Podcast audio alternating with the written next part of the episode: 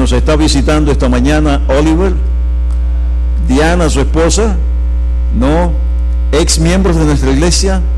Ustedes, eh, por aquí veo también una, una señorita, no sé si nos visita por primera vez, pero siéntase bienvenida y todos los que están viniendo a este momento a la iglesia, siéntase bienvenidos.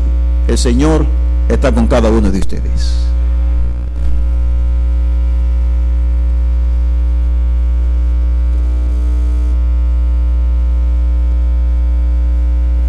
Así es, y es el momento que Dios nos da la bienvenida a su casa de oración, amén. Y vamos a empezar este segmento de, de nuestra adoración, donde enfocamos toda nuestra, nuestra mente, nuestro corazón a darle gracias a Dios por lo que Él ha hecho por nosotros, por su salvación. Y vamos a empezar colocándonos de pie, vamos a cantar tu presencia para darle el empiezo en este segmento del segundo servicio.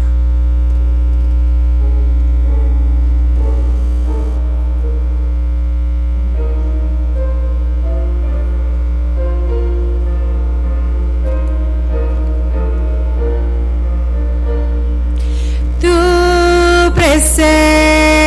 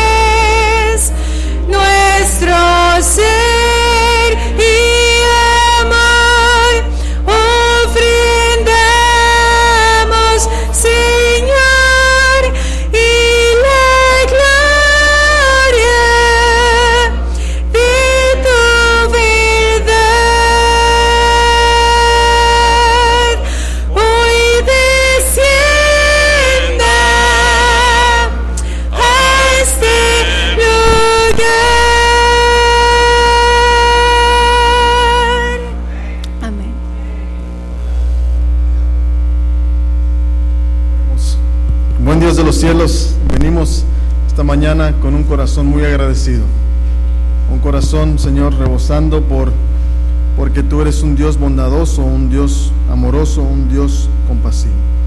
Gracias, Señor, en esta mañana queremos presentar nuestras vidas como una ofrenda, una ofrenda que pueda testificar de lo bueno que tú has sido con nosotros. Acéptanos, Señor, acepta lo que te ofreceremos y acepta, Señor, eh, lo que nosotros deseamos hacer, que es entregarnos completamente a ti. Bendícenos en este sábado, lo pedimos en nombre de Jesús. Amén. sentarse,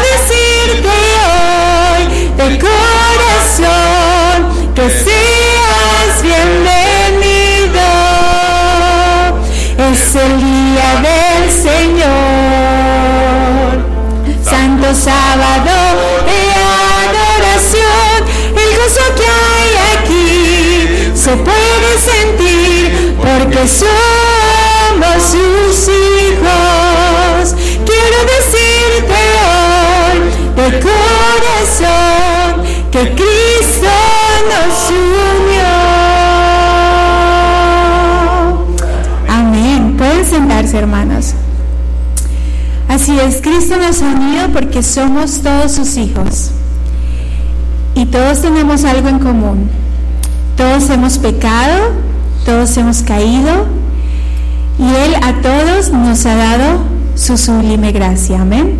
Pueden sentarse. Así como David, nosotros también decimos, Él dice en Primera de Crónicas 17, 16 dice, el rey David entró y se sentó delante del Señor y oró, ¿quién soy yo, oh Señor? ¿Y qué es mi familia para que me hayas traído hasta acá? ¿Quiénes somos nosotros, Señor?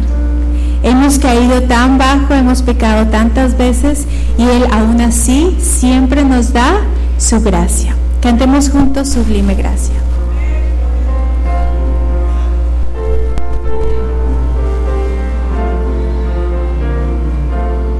Sublime gracia del Señor que aún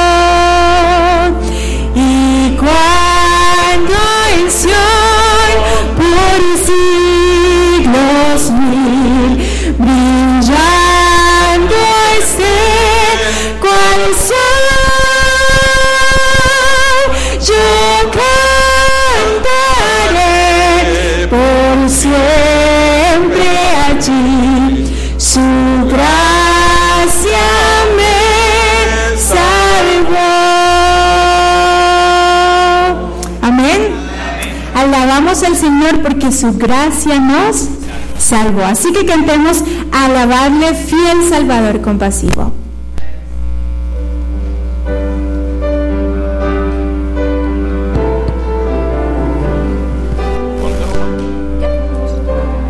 Probando.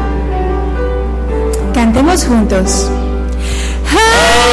Alabarle, fiel Salvador compasivo, que canta su magno amor. Saludarle, ángeles santos en gloria, tributar al nombre de Cristo amor. En sus brazos Él llevará a sus hijos, guardarálos siempre cual fiel pastor. Entona canciones excelsa grandeza,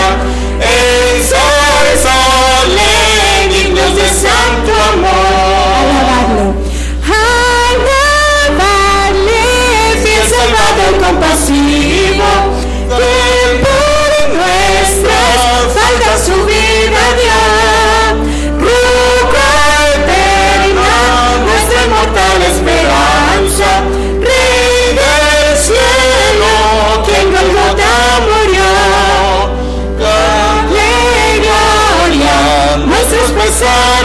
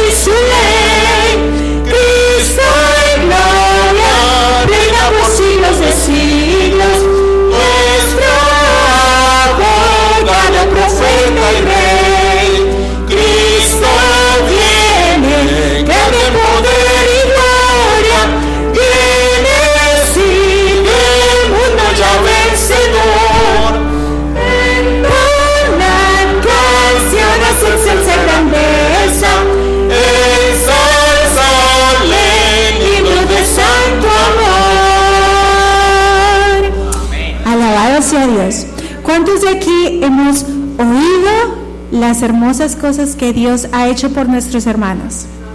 Amén. ¿Cuántos de aquí hemos experimentado en nuestra vida como Dios ha cumplido sus promesas? ¿Cuántos de aquí? Levanten su mano. Así que todos aquí tenemos algo para compartir. En primera de Juan dice, les anunciamos lo que nosotros mismos hemos visto. No, no solamente nos los han contado ni lo hemos leído, sino nosotros hemos visto y oído para que ustedes, nuestra iglesia aquí en Maranata, tengamos comunión todos nosotros y nuestra comunión es con el Padre y con su Hijo Jesucristo. Cantemos dulce comunión porque aquí estamos gozando de la comunión con nuestro Jesús. Cantemos juntos.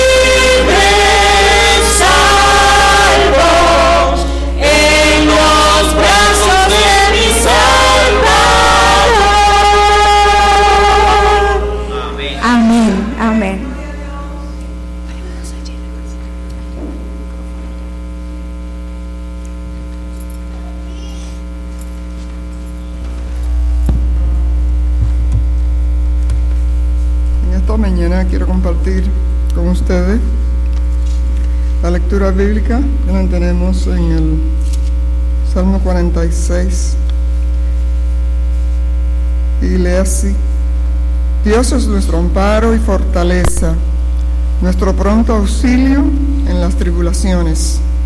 Por eso no temeremos aunque la tierra sea removida, aunque se traspasen los montes al corazón del mar, aunque bramen y se agiten sus aguas y tiemblen los montes a causa de su furia.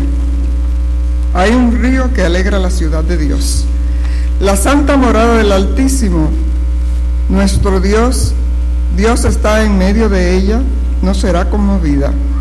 Dios la ayudará a, clarear la mañana.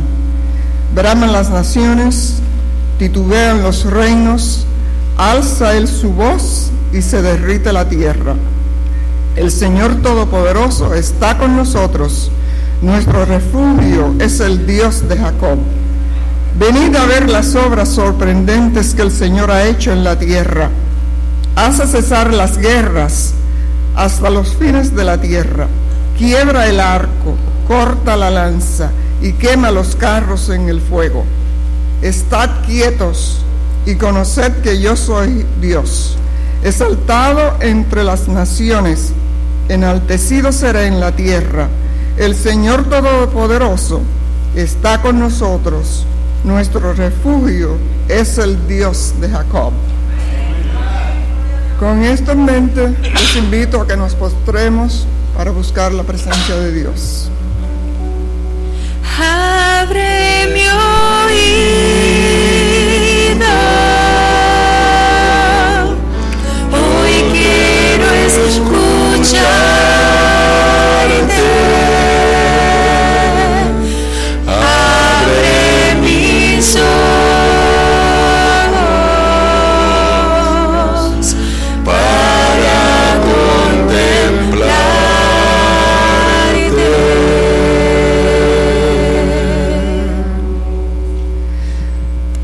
Padre de amor, en esta mañana, Señor, alabamos tu nombre, porque tú te lo mereces. Tú mereces, Señor, toda honra y toda gloria, porque tú eres el yo soy. En esta mañana, Señor, queremos alabar tu nombre porque tú eres omnipotente, omnisapiente y omnipresente. Queremos, Señor, pedirte que en esta mañana tú estés con nosotros en este culto. Queremos, Señor, dedicar este culto a ti y, que, y pedirte que lo que oigamos en esta mañana podamos grabarlo en nuestras mentes y en nuestros corazones. Queremos darte las gracias, Señor, por la vida, porque solo el hecho de despertar esta mañana con vida, Señor, es una bendición. Te damos las gracias por todas las bendiciones que tenemos.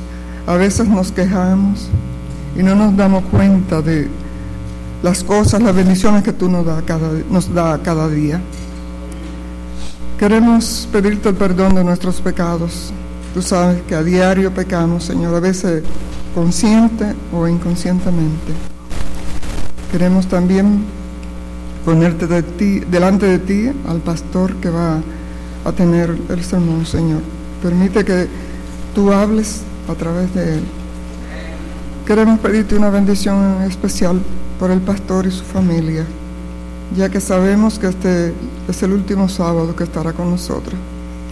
Te suplicamos, Señor, que esté con ellos al salir de aquí, que tú los guíes, Señor, y que siempre cada paso que ellos vayan a tomar, tú estés presente, Señor, en sus vidas.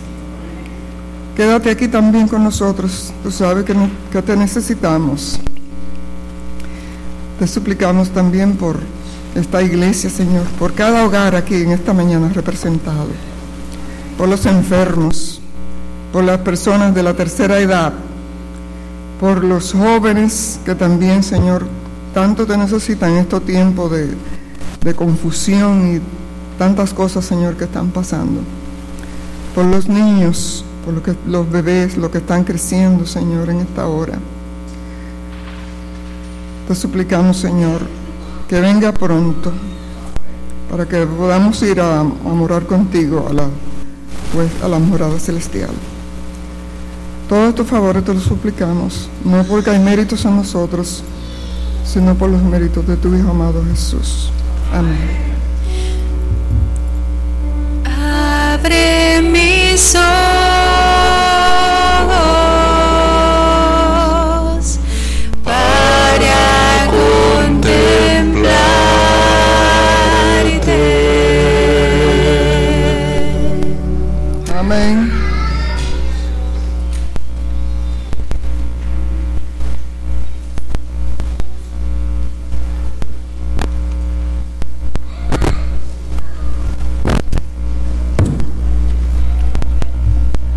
Evangelio según San Marcos, en el capítulo 12 de ese Evangelio, ya al final del capítulo, como si fuera un epílogo, encontramos una historia asombrosa.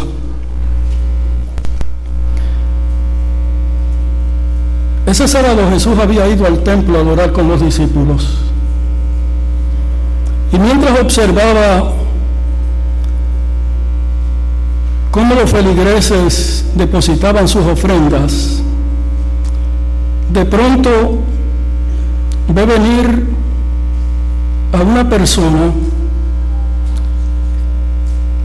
que venía como que no quería ser vista, como ocultándose.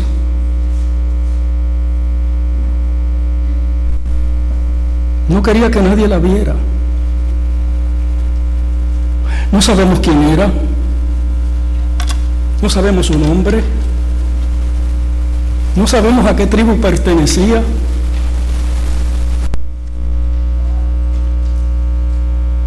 Se acercó suavemente y depositó en el alfolí dos centavitos.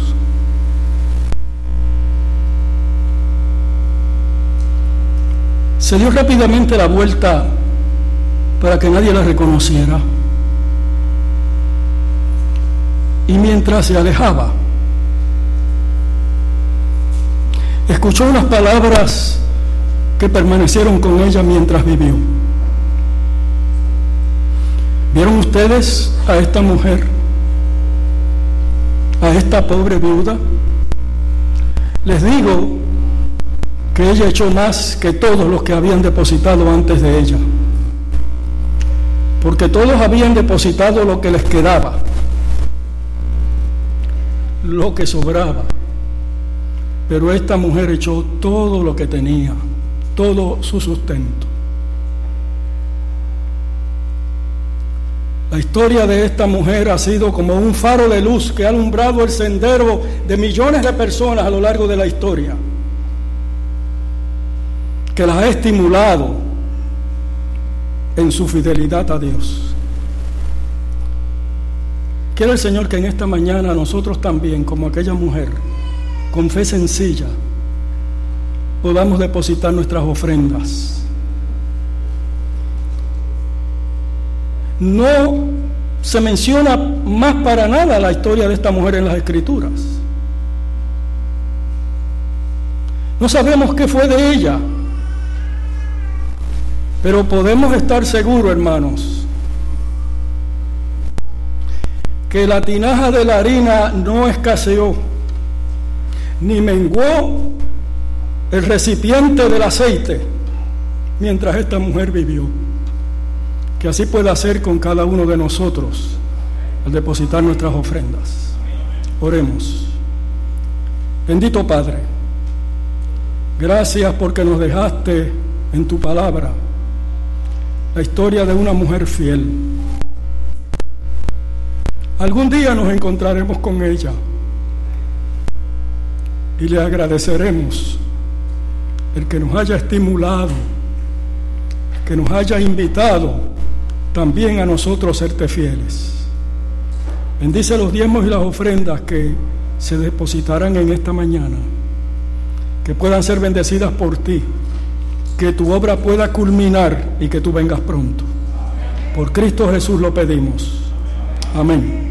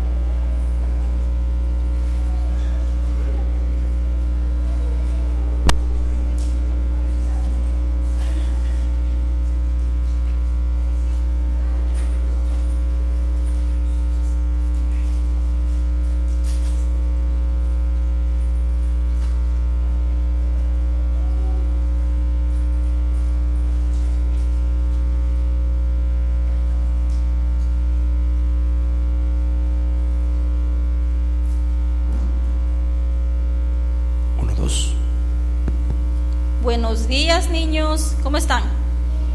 Bien. ¿Están todos bien?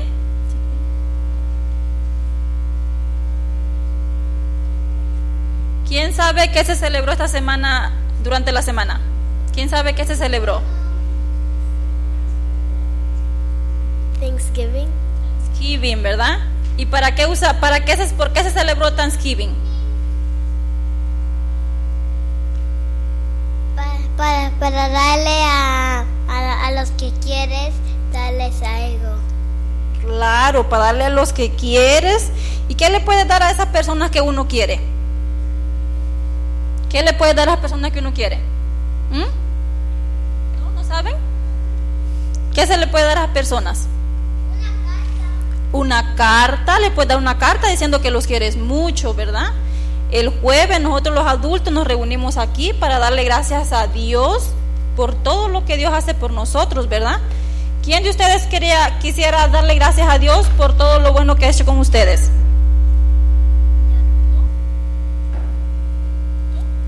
¿Tú quieres dar gracias a Dios? Ven. Ven, Neila, ven. ¿Por qué tú le das gracias a Dios? Porque lo amo. Porque lo amas. Y Él te ama también, ¿verdad? Lo sabes, ¿verdad? Sí, ¿verdad? ¿Y a quién más le quieres dar gracias? Am, a Jesús. A Jesús. ¿Y a tus papás? Sí. Porque tus papás te cuidan y te dan de comer y te dan tu trajecito y te dan todo, ¿verdad? Sí, ¿verdad? Sí, me dan todo, todo me cambian, me visten, muchas cosas. ¿Verdad? Nosotros tenemos que dar gracias todos los días a nues- a nuestros padres, ¿verdad? Tú, Neila, ¿a quién le das gracias? Por cambiarnos. Dilo fuerte, ¿A quién le das gracias tú? dilo fuerte. Llamas a tu papá, tu mamá. Ah, tu mamá, papi. Que tú amas a papi y papi te ama también a ti, ¿verdad? Como tus mamás. Sí, nuestros papás nos aman, ¿verdad? ¿Tú a quién le quieres dar gracias? Mamá. Por mamá, ¿sí? Nosotros tenemos que darle gracias a Jesús todos los días de nuestras vidas, ¿verdad? Porque Jesús nos ama, Él murió por nosotros. No solo este, este día de Thanksgiving que pasó, tenemos que darle gracias todos los días. ¿Quién ora cuando se levanta? Tú oras cuando te levantas. ¿Qué es lo que le dices a Dios cuando oras?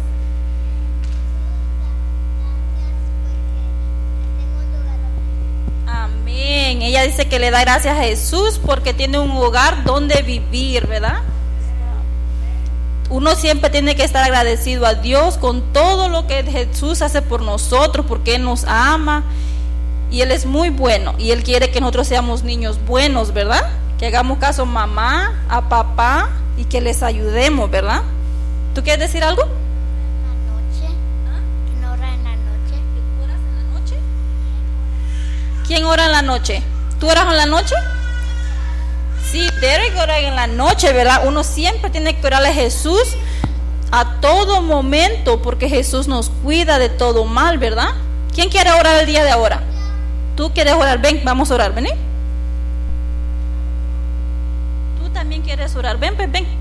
Ven, Miguel, vamos a orar, ven. Jesús. Cierren sus ojitos, vamos a orar. Jesús, gracias porque, porque estamos en iglesia, porque Jesús nos está cuidando. Amén.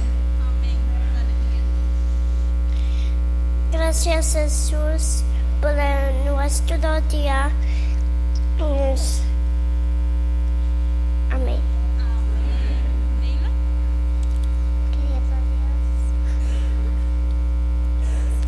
Gracias por ella. Queremos. Amén. Amén. Aquí les tengo un, un juguetito para que se estén eh, quietecitos cuando el pastor esté predicando. Se van con cuidadito con su mamá, ¿ok?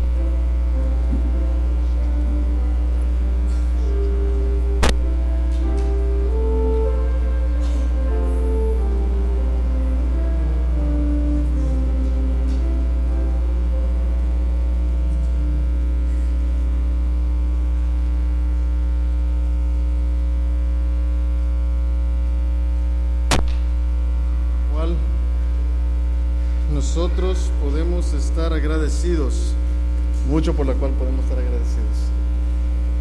Es para mí un gozo nuevamente poder compartir en un momento especial en la vida de una familia, en la vida de, de una pequeña bebé. En estos momentos quiero pedirle a David, a Elizabeth y a su pequeña Emily, Loren Moncada a pasar. Amen, very true, amen, amen. En lo que tenemos este momento para poder compartir, viene a, a mi mente y quiero compartir con ustedes también varias partes, ¿no? De lo que simboliza este momento tan especial, tan importante.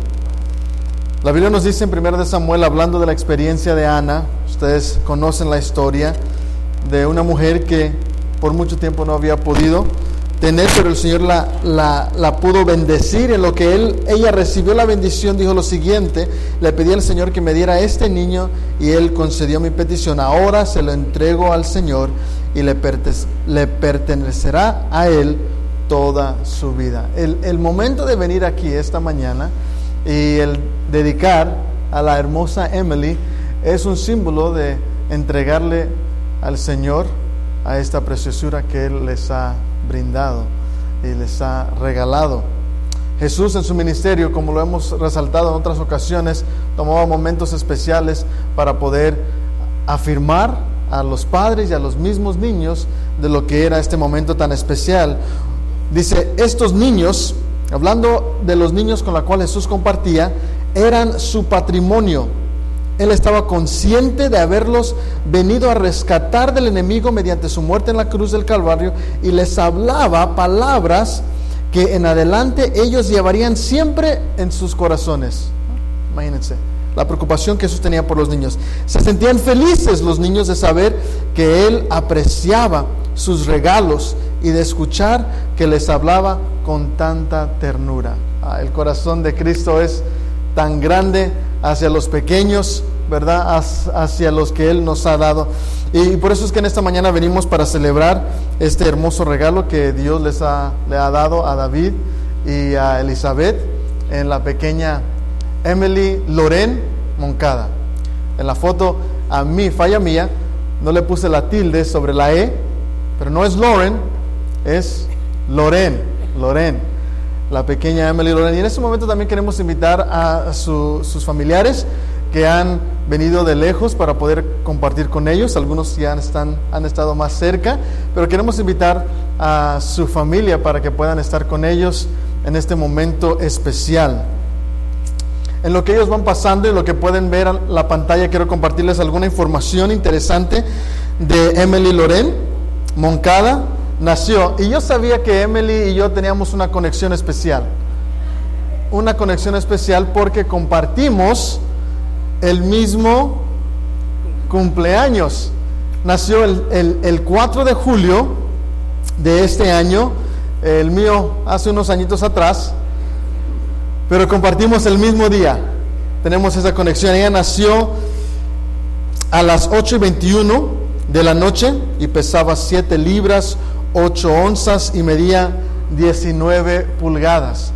Ahora interesante, y a mí me gusta en esos momentos cuando compartimos una dedicación, me gusta poder buscar lo que son los significados de los nombres, porque creo que en nuestra cultura americana hemos perdido eh, la importancia de lo que son los nombres. ¿verdad? Pero los nombres tienen una parte tan importante de lo que es la persona y lo que será el desarrollo.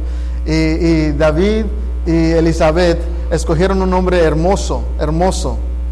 Quiero decirles lo que es su significado del nombre. Emily significa esforzarse, trabajar duro. It means to strive and to work hard. Viene del origen latín.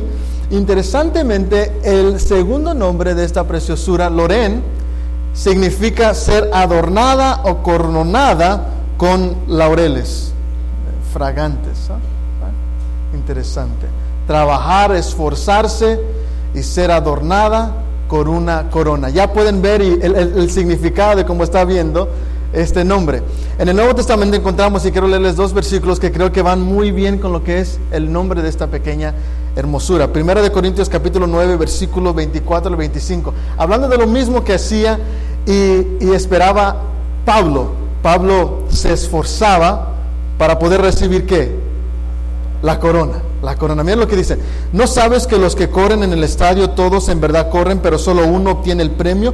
Corred de tal manera que ganes y todo el que compite en los juegos se abstiene de todo, ellos son los que recibirán una corona incorruptible. Ahí encontramos las dos frases, los dos nombres, esforzándose para poder recibir la corona. Pero nosotros recibiremos una corona incorruptible. Más adelante Santiago, en el capítulo 1, versículo 12, dicen, y quiero que esto sea el lema de la vida de Emily.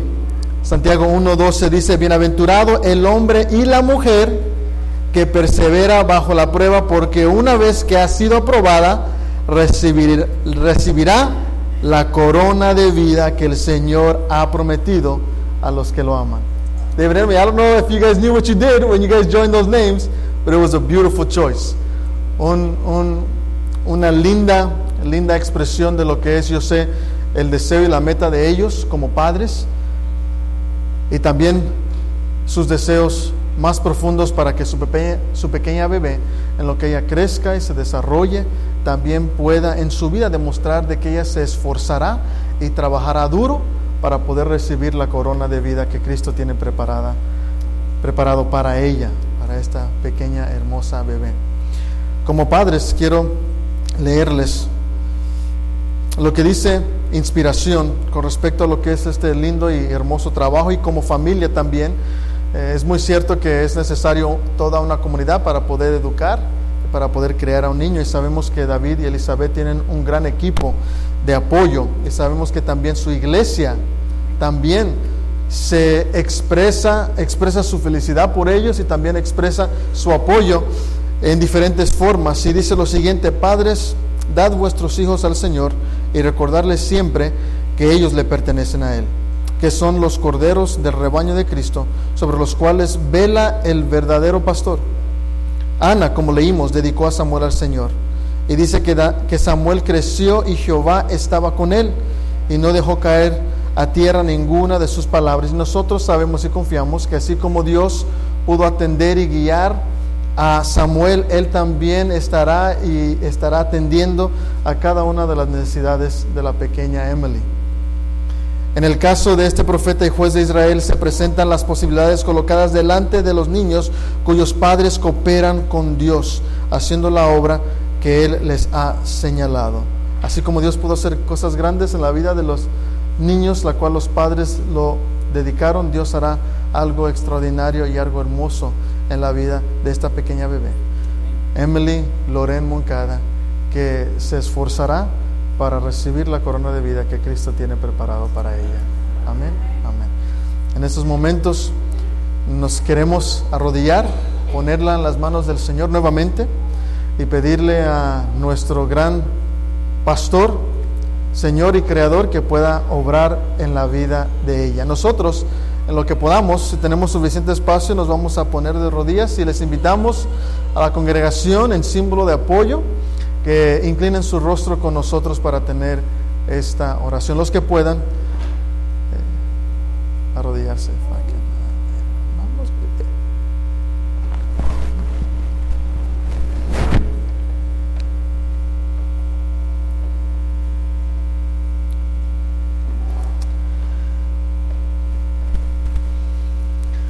Dios y Padre que estás en las alturas de los cielos pero que también está muy cerca de nosotros. Un Dios que nos conoce íntimamente, conoce lo más profundo de nuestro ser.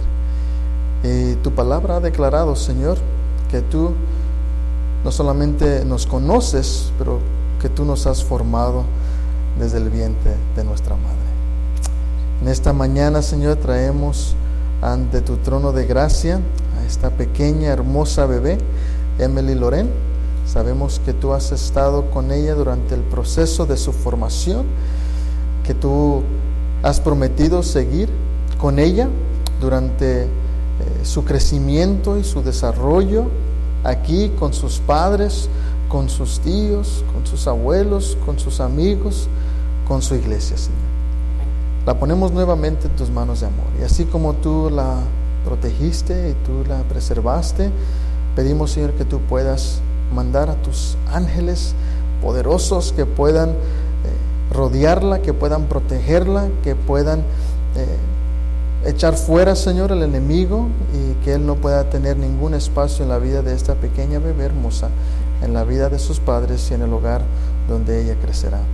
Pedimos, Señor, que tú la puedas, junto con sus padres, instruir, que tú les des a David y a Elizabeth sabiduría. Señor, el ser padre no es fácil, el ser padre eh, requiere tanto trabajo y esfuerzo, pero Señor, lo que tú nos muestras por medio de este trabajo de ser padres, lo que tú nos enseñas con respecto a tu, tu amor y tu bondad, es incomparable. Así que Señor, pedimos de una forma especial que tú les brindes sabiduría, que tú les des de todos los recursos del cielo para que ellos puedan tener éxito, Señor, no solamente en esta vida, pero en la vida que tú estás preparando para nosotros en eternidad. Ayúdales, Señor, dales amor, dales paciencia, dales bondad, dales entendimiento y ayúdales, Señor, que como tu palabra dice que Jesús creció, estuvo en favor de los ojos de aquellos que lo veían, que tú puedas poner en favor a Emily Loren ante toda persona con la cual ella pueda entrar en contacto. Y que, Señor, ella, su pequeña vida, pero durante el resto de sus días ella pueda ser y pueda cumplir lo que sus padres, con la inspiración de tu espíritu, escogieron para su nombre. Que ella pueda esforzarse y trabajar, Señor, para poder obtener la corona de vida que tú tienes para ella. Ayúdala y bendícela, Señor. Lo pedimos en nombre de Cristo Jesús. Amén.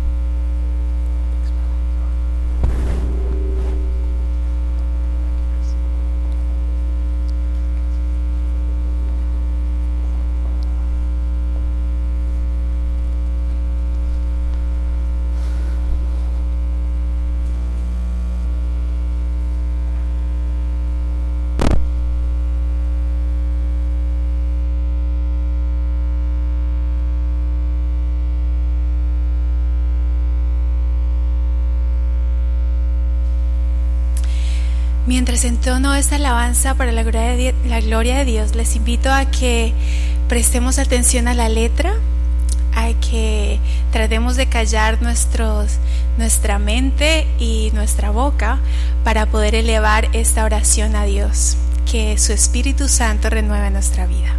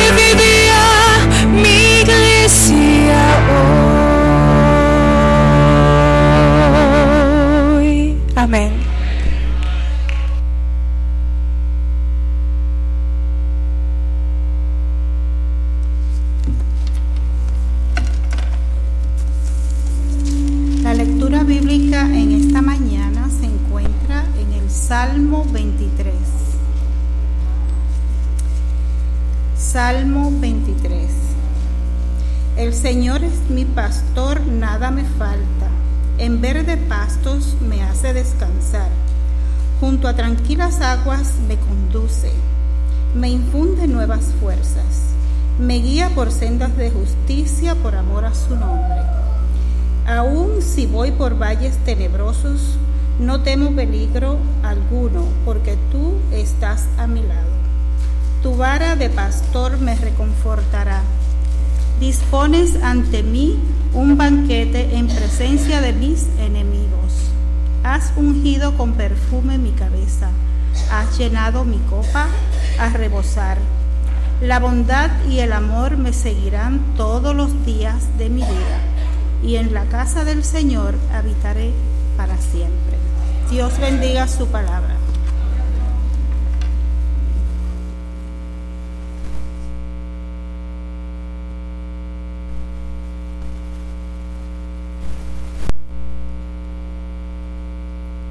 Muchas gracias.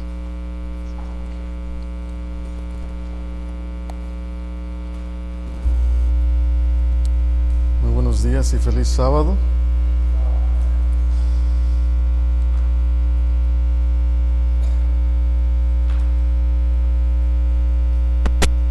Nos alegramos en lo que es este momento especial para, para nosotros eh, y también eh, pues un poco difícil. No imaginamos que, que nuestro último sábado en esta hermosa iglesia eh, nos llegara tan rápido, pero estamos eh, siguiendo la dirección del Señor, lo que sentimos es la voluntad del Señor para nuestras vidas. Y, en esta semana de acción de gracias, eh, en este fin de semana, en la cual tomamos un tiempo para reflexionar sobre lo bueno que Dios ha sido para nosotros, en pensar en lo que han sido sus bondades, en lo que es también nuestro último sábado como su pastor, a cargo de esta iglesia, de linda iglesia de Maranata. En verdad, no hubiéramos podido escoger otro sábado, otro día, otro fin de semana para poder concluir eh, nuestro ministerio, porque nosotros estamos muy agradecidos con Dios. Estamos muy agradecidos con Dios por darnos la oportunidad de haber pastoreado Maranata, de haber podido pasar por esta linda iglesia de Maranata. Ha sido para nosotros uno de los privilegios y honores de nuestra vida poder haber ministrado al lado de ustedes. Eh, en verdad que el, poder compartir, el poder crecer, el poder experimentar de diferentes cosas en el ministerio al lado de ustedes ha sido de gran privilegio. Aquí fue eh, donde tuvimos eh, nuestra primera iglesia en sí. Habíamos pastoreado antes como pastor asociados en dos diferentes iglesias, pero en esta fue la primera ocasión en la que tuvimos la oportunidad de poder experimentar cosas nuevas y, cosas juntos. A su vez fue el lugar donde nuestra eh, primogénita, Neila, pues creció, se desarrolló y se ha abierto de tal forma eh, en la que se siente muy cómoda con, con tantas personas de esta familia. Y fue donde también pues nuestra pequeña Neilita, perdón, Julieta, los nombres, es que tenemos en mente tantos que vamos a tener que, nuestra Julietita pues pudimos gozar la noticia de, su embarazo, de Erika y, y de poder eh, como iglesia recibir a nuestra pequeña bebé Julieta juntos. Así que para nosotros pues es una, una linda memoria que tenemos. Pero lo más importante, como pastor terrenal, y lo que ha sido nuestro deseo es tratar de ser fiel a dirigir a la iglesia a lo que es su pastor de verdad, su gran pastor.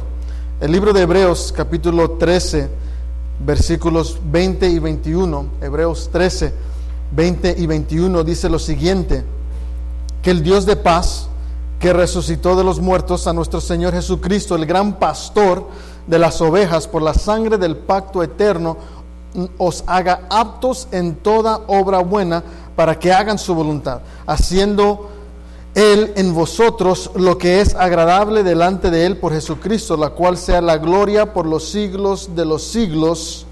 Amén. Aquí Pablo nos recuerda de lo que son las transiciones de la vida y nos recuerda, y como lo han experimentado en momentos previos, los pastores terrenales vienen y se van, pero hay uno que nunca se va, que es Cristo Jesús. Amén.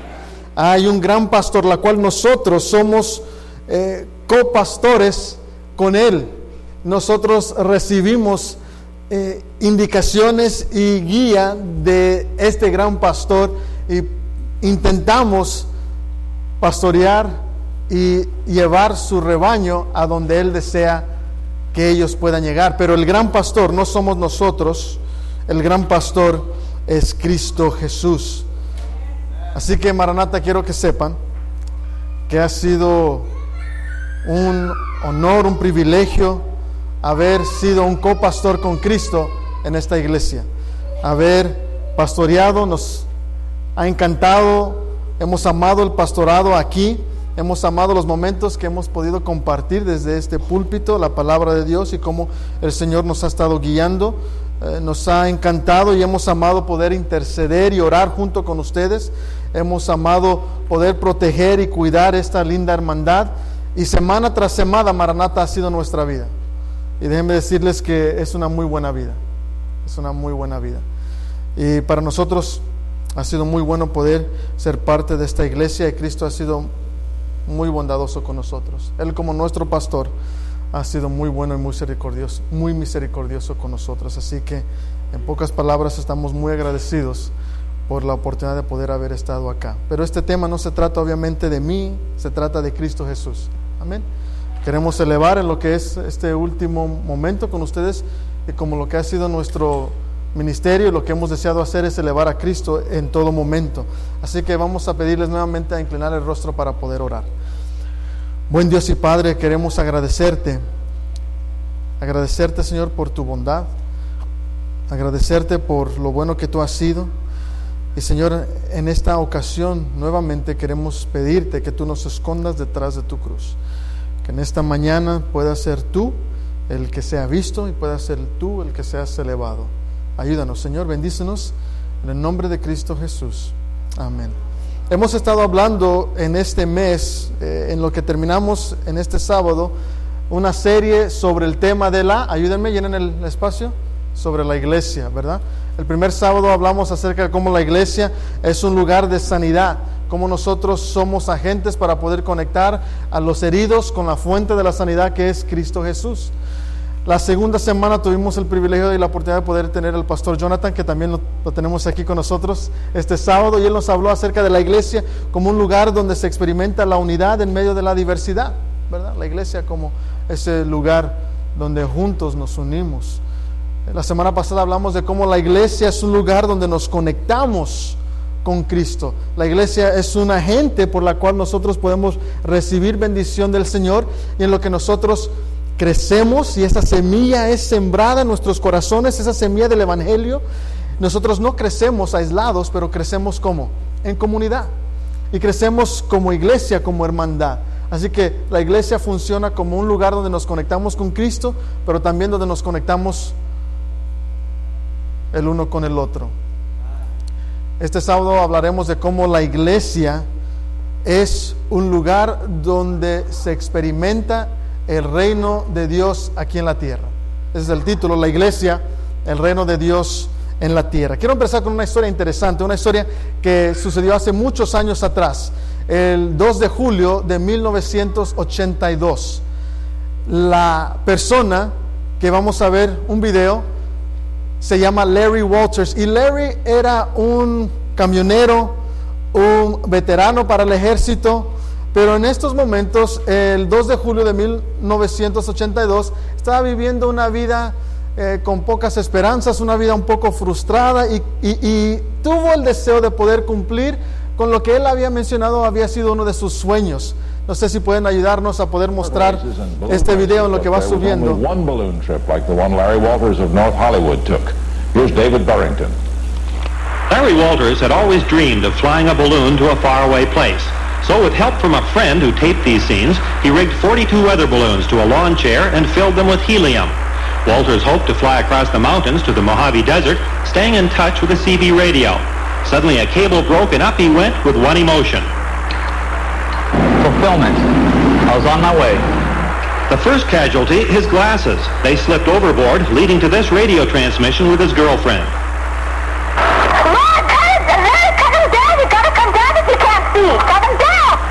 My other glasses. I can see perfectly. Don't worry. You copy over. I copy. Are you sure you're okay? There's planes up there. We can hear them. Are you okay? I'm okay. I'm going through a thin fog layer. Over. My altitude's 1,500 feet. See marine line right now. Hey, you can see marine land. So you're heading toward. Oh my God, you're going towards the ocean already. Hey, everybody get here says to cut it get down now. Cut, The balloon reached 16,000 feet, spotted by two astonished airline pilots. But the craft wasn't moving, so after nearly two hours, Walters shot out some balloons with a BB gun and came down fast over Long Beach, the only time he was frightened. I saw were rooftops and power lines. I thought to myself, my, my God, this is it. You know, please God, you know, don't let me get fried. Today, Walter said he has no intention of going ballooning again. His first priority now is to sell the rights to his story. David Burrington, NBC News, Los Angeles. Here. Real live coverage of the moment Larry Walters went up into the sky. Larry Walters, como mencioné, un señor que se sentía un poco frustrado sin haber realizado algo en la vida, decidió, como lo vimos en el video, subir al cielo. Y él no había calculado muy bien y como vimos en el video, juntó 45 globos los llenó de helium y compró de la Sears una silla de patio, lawn chair.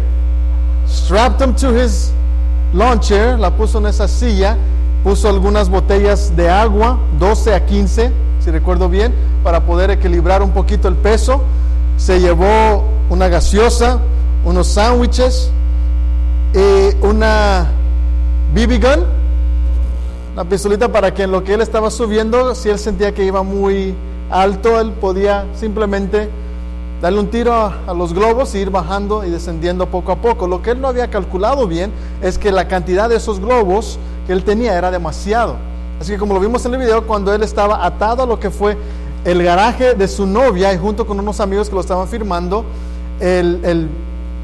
la tensión era mucha, así que la cuerda que lo sostenía, ¿qué pasó? Se rompió and he was gone. His desire was to go about only 300 feet, solamente subir unos 300 pies, pero como bien escuchamos, subió más de 16 mil pies de altura. Imagine that.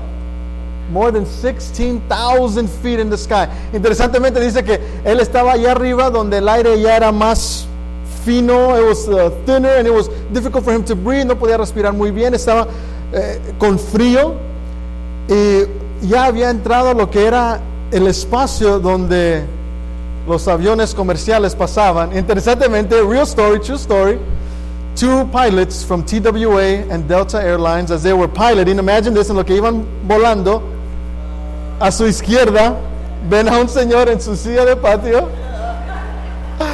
and they radio in. There's a man lifted with balloons. 16,000 feet. 16,000 feet. Eventualmente, pues como ven en el video, pudo bajar. Casi, casi cae en lo que hice, enrolla en lo que fueron eh, los, las líneas eléctricas, gracias a Dios que no se electrocutó. Pudo bajar y su historia lo pueden encontrar en el internet, interesante. Pudo causar un impacto en ese momento y muchos después de él han intentado y han hecho lo mismo otros han subido más alto, pero es interesante lo que a veces sucede cuando uno siente que no tiene propósito. Interesante lo que uno encuentra y lo que uno intenta hacer para tratar de buscar algo significativo, para poder encontrar un propósito aquí en la vida. A veces en esa búsqueda hacemos cosas que nos lleva y hacemos cosas fuera del control, hacemos cosas que nunca haríamos en nuestra mente eh, bien equilibrada. Larry Walters was trying to find purpose and meaning, got into situations that were way, way beyond his control. Y a veces sucede lo mismo en nuestras vidas. Hacemos cosas buscando un significado, buscando eh, poder ser parte de algo mucho más grande, poder darle propósito a lo que es nuestra vida. En el Nuevo Testamento Jesús habla mucho acerca de lo que es el propósito correcto que debemos tener. Jesús pasa mucho tiempo en el Nuevo Testamento hablando de algo que es mucho más grande que nosotros mismos. Jesús pasa tiempo hablando de un concepto que él durante sus tres años y medio terrenal en su ministerio, él quería captar la mente de sus de, los que lo escuchaban para que pudiesen captar lo que era parte de este momento grandioso. Y eso era el concepto del reino de los cielos. Jesús pasa mucho durante el Nuevo Testamento hablando de lo que es el reino de los cielos. El libro de Mateo capítulo 3 en adelante hay historia tras historia, parábola tras parábola, donde Jesús está hablando acerca de lo que son los principios del reino de los cielos. La mente de aquellos en esa época, en ese primer siglo, estaba completamente confundida. En lo que ellos pensaban en el reino de los cielos, lo asimilaban y lo comparaban a lo que era el reino que ellos tenían a su alrededor, que era el reino de, o el imperio de Roma. Y ellos asumían que el reino de Cristo, por eso en tantas ocasiones la gente le pedía a Jesús, ¿cuándo vas a establecer qué? Tu reino. Querían salirse de lo que era la opresión de los romanos, quería que Cristo viniese y estableciese un reino terrenal, como la que Roma había establecido, por medio del poder, por medio de, de subyugar a otros, por medio de forzar a otros bajo su dominio. Querían que Jesús hiciera lo mismo, pero el reino de Dios, como lo explicaba Jesús, era completamente diferente. Él tenía que quitar lo que eran sus mentes, sus conceptos tradicionales y culturales con lo que en verdad era lo bíblico, lo real y lo que eran los conceptos verdaderos del reino de los cielos. Así que el Nuevo Testamento, Jesús habla mucho de lo que es el significado del reino de los cielos. Vayan conmigo al libro de Marcos. Go with me to the book of Mark. Vamos a estar viendo varios textos. Marcos capítulo 1 versículo 14 y 15. Marcos 1, versículos 14 y 15. Mark chapter 1, verses 14 through 15. Cuando lo tengan, digan amén. Amén. Dice la palabra de Dios en los siguientes versículos. Después que Juan fue encarcelado, Jesús fue a Galilea predicando el evangelio del reino de qué? Del reino de Dios. Y decía, el tiempo se ha cumplido y el reino de Dios se ha acercado. Así que arrepentíos y creed en el Evangelio. Jesús tenía una gran preocupación de poder mostrar la importancia del reino de los cielos. Veamos en otro texto, Mateo capítulo 16. Mateo 16. Just a few pages back. Solamente unos capítulos antes, en Mateo 16, versículos 18 y 19, vamos a empezar a ver lo que es este puente en lo que es el concepto del reino con lo que es nuestra temática de la iglesia. ¿Cuál es la relación entre el reino de los cielos y la iglesia? Mateo capítulo 16, versículos 19, perdón, 18 y 19. Aquí Jesús le dice a Pedro, y yo también te digo que tú eres Pedro y sobre esta roca edificaré mi iglesia y las puertas de Hades no la que la prevalecerán, no la dominarán, dice mi versión. Y a ti te daré las llaves del reino de los cielos. Todo lo que ates en la tierra será atado donde? En los cielos y todo lo que desates en la tierra será desatado donde? En el reino de los cielos. Aquí vemos que la iglesia no está edificada sobre un hombre, sino edificada sobre una declaración que es Cristo, ¿verdad? Cristo, el Rey, el único ungido de Dios. Pero directamente la iglesia tiene una función que es compartir y predicar los principios del reino de los cielos. no solamente predicar, pero también vivir de tal forma que el reino de los cielos se pueda experimentar aquí donde nosotros estamos y darle la oportunidad a otros para poder experimentar lo que es el propósito de Dios para sus vidas. Jesús fue el primero que mencionó las palabras o mencionó la palabra iglesia, pero su concepto de la iglesia siempre estaba rodeada dentro del contexto de lo que era el reino de los cielos. No podían existir aparte. No podemos reducir el reino de los cielos a simplemente un edificio, pero sí podemos poner el concepto de la iglesia dentro de lo que es la gran función del reino de Dios, reino de los cielos. La iglesia funciona como un agente para poder comunicar los principios del reino de los cielos. La iglesia y el reino de los cielos, Jesús las comparte en lo que es la misma oración. Interesantemente, la palabra reino en el griego es basilea, que denota eh, una soberanía, ser soberano, ser real, ser poderoso, eh, representa un dominio.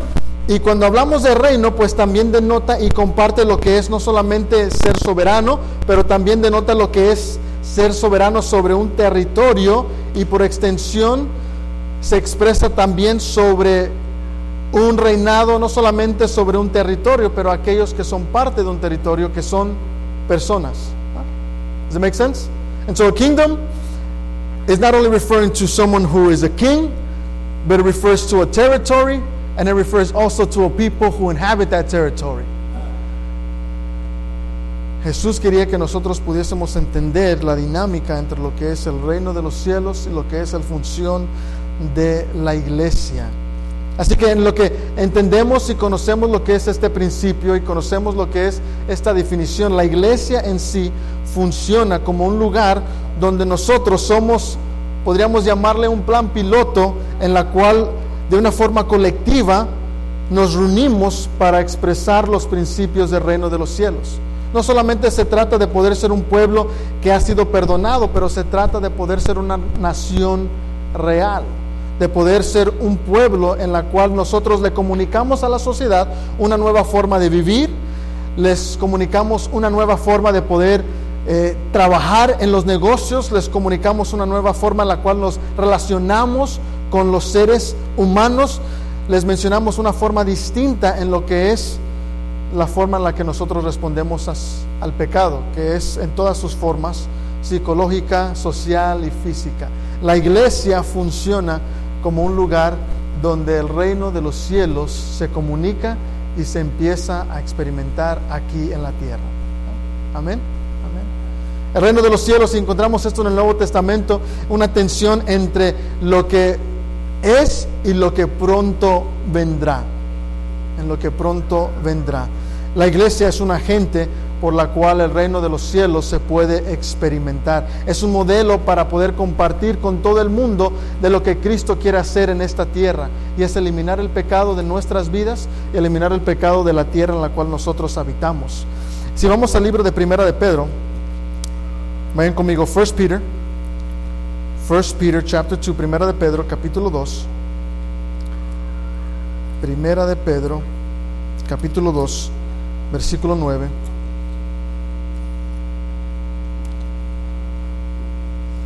La palabra de Dios dice lo siguiente, pero vosotros sois linaje que escogido, real sacerdocio, nación santa, pueblo adquirido por Dios, para que qué? para que proclamen, para que anuncien las virtudes de aquel que os llamó de las tinieblas a su luz admirable.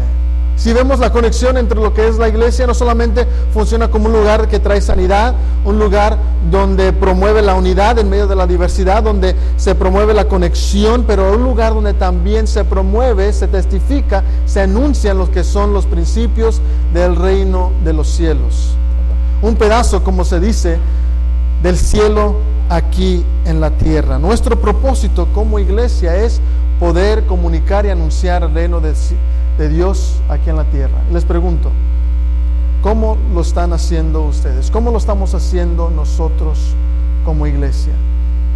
Buscando y entendiendo esta definición, el propósito de la iglesia se eleva a propósitos más importantes. No solamente nos congregamos para hacer programas y para tener capacitación y para hablar de presupuesto. No, no, no, no, no. Nuestro propósito es discipular, para ayudar, para dirigir a las personas, para no solamente fortalecernos internamente, pero para poder hacer una diferencia real en lo que son nuestras comunidades, para poder ser una diferencia en lo que son nuestras áreas de trabajo, para poder ser una diferencia en lo que son nuestras clases y nuestro ambiente estudiantil, para poder hacer una diferencia en lo que son nuestros matrimonios. El reino de los cielos trasciende un espacio y se comunica en lo que son cada área de nuestra vida. La iglesia, como definimos hace algunas semanas, no son las paredes, no son las bancas, no son eh, los instrumentos que tenemos. La iglesia se define como las personas, la iglesia se define con cada uno de nosotros. Así que lo que nosotros invitamos a Cristo Jesús a reinar en nuestras vidas, en lo que lo invitamos para que Él tenga señorío en nuestras vidas, en lo que lo invitamos para que Él ponga la semilla de su reino en nuestras vidas, eso se empieza a traducir y empieza a comunicarse en las distintas formas en las cuales nosotros vivimos. El reino de los cielos o la iglesia se convierte en un lugar donde el reino de los cielos se puede sentir, donde el reino de los cielos se puede comunicar, donde el reino de los cielos se puede experimentar de una forma gloriosa. Y cuando esto sucede, queridos, cuando cada uno de nosotros hace nuestra parte, en invitar a Cristo para que Él ponga su reino en el corazón de cada uno de nosotros cuando nos congreguemos. La iglesia será un lugar de sanidad, será un lugar de relaciones, será un lugar en donde las familias puedan ser restauradas, hijos puedan ser ganados, donde la misericordia se pueda experimentar, donde el amor se pueda compartir. Cuando eso sucede, nuestra iglesia en sí estará preparada para poder recibir al Rey que gobierna a ese reino que es Cristo Jesús. Ahorita mismo ese reino es invisible, pero por ser invisible no significa que, no hay un rey que gobierne ese reino. Cristo quiere reinar en nuestras vidas. Cristo quiere reinar en nuestra iglesia. Y nosotros no simplemente podemos limitar el concepto de la iglesia a algo que, que sucede cada sábado, cada miércoles o con cada programa que realicemos. La iglesia funciona como un lugar donde el reino de los cielos se comunica y se experimenta de una forma especial, donde la justicia se pueda sentir y se pueda realizar, donde nuestras vidas sean ordenadas y nuestra relación con Cristo pueda ser restablecida y la autoridad de Cristo pueda ser establecida de tal forma en que los negocios del reino sean parte de lo que sea nuestro diario vivir. El reino de los cielos viene, pero el reino de los cielos también se lleva a cabo en nuestras vidas, en nuestros corazones y en la iglesia de Maranata. Como iglesia nosotros debemos comprometernos a poder crear un ambiente en la cual cada persona que pase por nuestras puertas pueda sentir, pueda experimentar algo diferente. Y ese algo diferente, aunque ellos no puedan, no puedan articularnos, nosotros bien sabremos que lo que están experimentando es el reino de los cielos aquí en la tierra. Donde podamos nosotros articularles que lo que ellos están experimentando y lo que nosotros estamos demostrando es ese reino que Cristo está preparando para ellos en una eternidad muy, muy cercana. Cristo Jesús quiere demostrarse por medio de su iglesia, quiere demostrar su reino por medio de la iglesia de Maranata. Cristo quiere demostrar de una forma poderosa que Él es el gran rey y el gran pastor de esta iglesia. Amén. Nuestro deseo como familia siempre ha sido poder invitar a Cristo para que sea parte de nuestra vida. Y en el lugar donde nosotros estemos, poder dar un sentido de lo que Cristo también quiere hacer en la vida de otros, por lo que Él ha estado haciendo en la vida de nosotros.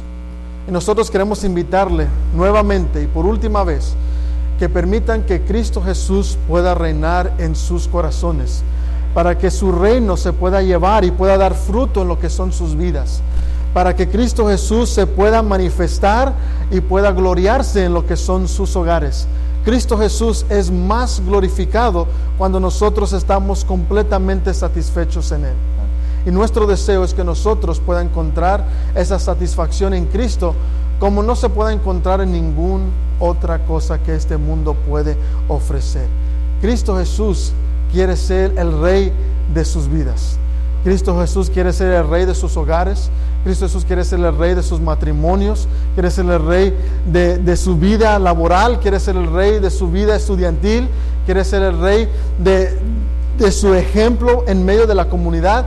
Cristo Jesús quiere ser el rey de todas sus vidas y de todo aspecto que forma parte de su vida. Nuevamente les preguntamos, ¿lo dejarán? ¿Dejarán?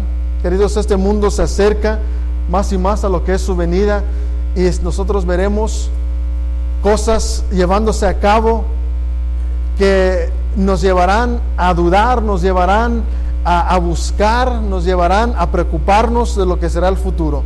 Y sabemos por medio de las profecías, lo único que nos salvará, queridos, escúcheme bien, lo único que nos salvará no es información, no es la información, es una relación que tenemos con Cristo Jesús. Amén. Es permitir el reinado de Cristo que se lleve a cabo en nuestras vidas. Es permitir el reino de los cielos que se lleve a cabo en nuestras vidas y que se pueda transmitir por medio de nuestras vidas en la vida de otros. Ciertamente, Cristo Jesús quiere ser el pastor de sus vidas, quiere ser el rey de sus vidas. Y por eso es que les repetimos el texto de Hebreos capítulo 13, versículo 20 y 21, que es nuestro último deseo a esta hermosa iglesia de Maranata, que el Dios de paz, que resucitó de los muertos a nuestro Señor Jesucristo, el gran pastor de las ovejas, por la sangre del pacto eterno, os haga aptos en toda obra buena, para que puedan hacer su voluntad, para que puedan hacer él en ustedes lo que es agradable delante de Él por Jesucristo, la cual sea la gloria por los siglos de los siglos. Amén. Ciertamente el propósito de Maranata es poder unirse con el gran pastor Cristo Jesús. Cristo Jesús está más vivo y es más real que cualquier cosa que nosotros podamos ver o experimentar. Cristo Jesús, nuestro pastor, no yo, Cristo Jesús que es su pastor, está vivo y es real como cualquier otra cosa. Y Él está más presente a nosotros que cualquier otra área de nuestra vida. Él está más vivo que la fuente de vida y Él no está muerto, sino Él está vivo y reinando en toda la eternidad. Él está más presente con nosotros por medio de su Espíritu. Él está con nosotros, así como lo dice su palabra, Mateo 28, 20. Yo estaré con vosotros todos los días hasta el fin del mundo. Nosotros tuvimos la oportunidad y el privilegio de poder ministrar. En las ocasiones en las cuales visitamos a distintas personas en el hospital, nosotros pudimos gozar ese momento y orar con ustedes, pero su gran pastor Cristo Jesús nunca abandonó la, la cama en la cual ustedes se encontraban, nunca en la que nosotros llorábamos y sentíamos el dolor de sus pérdidas, Cristo Jesús era el que los abrazaba con sus brazos llenos de amor y el que es el que los alientaba y el que sanaba sus corazones quebrantados. Eres, él es su verdadero pastor. En lo que nosotros nos gozamos al ver las almas entrar a las aguas del bautismo y entregar sus vidas, y nosotros experimentábamos ese momento glorioso, era Cristo Jesús quien por medio de su espíritu les cambiaba y él testificaba de que ustedes le pertenecían a él. Amén. En lo que nosotros experimentábamos ese momento era Cristo, su gran pastor, el que lo sellaba para la eternidad. Nosotros les aconsejamos con palabras humanas, con palabras falibles, pero Cristo Jesús, su gran pastor, es el que les ha guiado personalmente y el que ha cuidado de ustedes en cada momento. Nosotros en nuestros momentos queríamos ayudarles y advertirles del ataque del enemigo y ayudarles a que eviten una vida de pecado, pero era Cristo Jesús que siempre ha conocido sus debilidades y siempre ha estado dispuesto a fortalecerles y siempre ha estado dispuesto a luchar por cada uno de ustedes. Cristo Jesús, queridos amigos, es el gran pastor de sus vidas. Y por eso les decimos nuevamente, Maranata, no se afanen por el futuro, porque así como Cristo ha levantado un copastor, Él levantará un copastor en un futuro mejor de lo que han tenido, y Él les guiará y les llevará exactamente a lo que será el cumplimiento de lo que estamos hablando, que es el reino de los cielos. Amén. Dios les llevará a ese lugar específico. No confíen en hombres, sino confíen siempre en Él, que es su gran pastor por toda la eternidad. Amén. Vamos a orar. Buen Dios, en esta mañana somos recordados nuevamente que en medio de las transiciones y en medio de lo que son cambios, nosotros podemos confiar en alguien y ese alguien eres tú. Nosotros podemos confiar en que tú tienes los mejores pensamientos para nosotros. Podemos confiar en que esta iglesia seguirá, Señor, por el camino que tú has puesto para ella. Reconocemos, Señor, de que tú eres el gran pastor, que tú eres el rey de nuestras vidas. Y nuevamente, en esta mañana, como iglesia, nos unimos, como iglesia de Maranata, nos unimos para que tu reino se pueda llevar a cabo en nuestras vidas, para que nosotros podamos ser un, un, agente para poder comunicar a toda aquella persona que entre, a, toda persona que, que nos mire de lejos, que puedan ver en nosotros la importancia de los principios de los reinos de los cielos. Nos encomendamos y nos ponemos en tus manos de amor. Pedimos, Señor, que tú seas el que nos dirijas, que tú seas el que nos guíes y que tú seas el que nos puedas llevar a ese lugar especial, a poder gozar de toda una eternidad contigo y poder estar al lado de nuestro gran pastor y amigo Cristo Jesús. En el nombre de Él oramos. Amén. Vamos a unir nuestras voces para cantar el himno 374, Dulce Comunión. Dulce Comunión.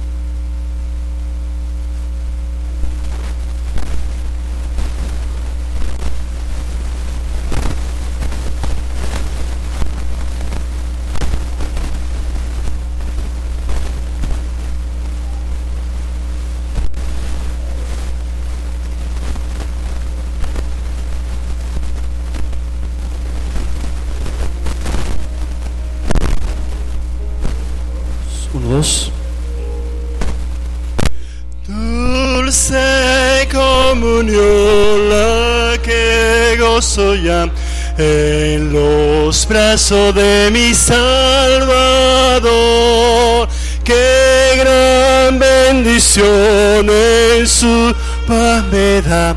Oh, yo siento en su, su tierno amor libre salvo de cuita pena si dolor libre salvo en los brazos de mi salvador cuando se vivir cuando se gozar los brazos de mi Salvador. Quiero estar con Él en su eterno hogar, siendo objeto de su tierno amor. Libre salvo de cuista pena y dolor, libre salvo en los brazos de mi Salvador. No habré de temer ni de desconfiar en los brazos de mi Salvador. En él puedo yo bien seguro estar en los lazos del virgen todo. Libre salvo. Cuita penas y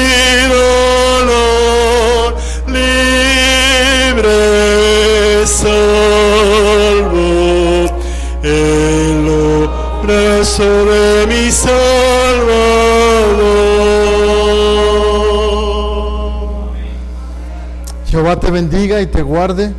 Jehová haga resplandecer su rostro sobre ti y tenga de ti misericordia. Jehová alce sobre ti su rostro y ponga en ti paz. Maranata. Cristo viene. Maranata. Dios les bendiga.